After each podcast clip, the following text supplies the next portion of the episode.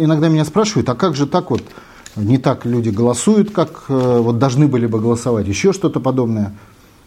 Ну, я вот этот вопрос обращу к тому, кто его задает. Каждый из нас работает на работе. Вот любой человек, который спрашивает, как правило, он работает на работе. И на работе он работает и делает не то, что ему хочется, а то, что ему приказывает или то, говорит надо. работодатель.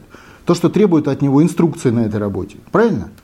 Но почему люди считают, что должностные лица Российской Федерации, министры, депутаты являются другими людьми? Они же работают в другой системе. У всех одинаковая система. Как люб, любой человек, который работает на работе, так и любой министр работает на работе, любой депутат работает на работе.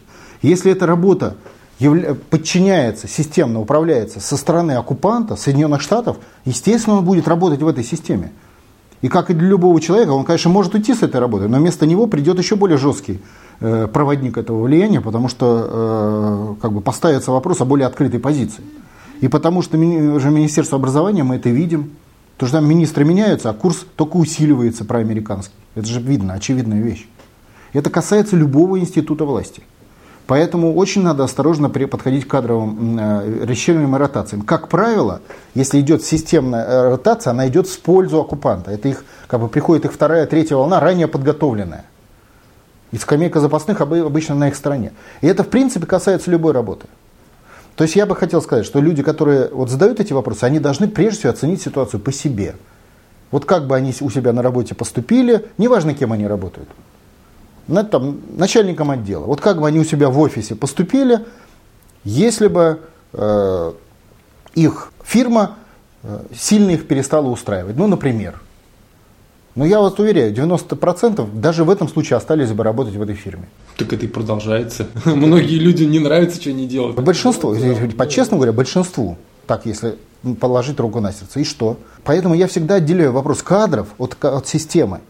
Система важнее кадров. Потому что кадры работают в системе и приглашаются в систему под определенные задачи или квалификацию, если мы говорим о работе.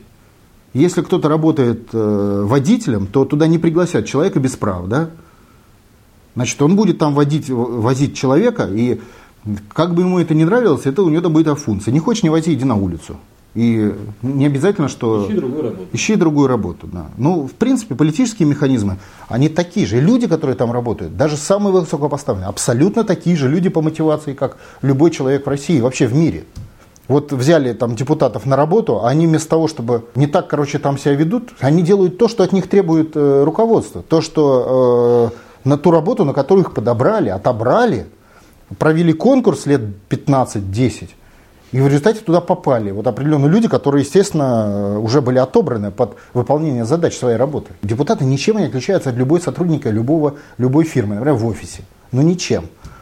В этом в плане работы, взаимоотношения со своей работой. И в том числе нажимание кнопок. И если нам пропагандистскую лапшу повесили, что они какие-то другие люди, типа небожители, то это абсолютная глупость и лапша.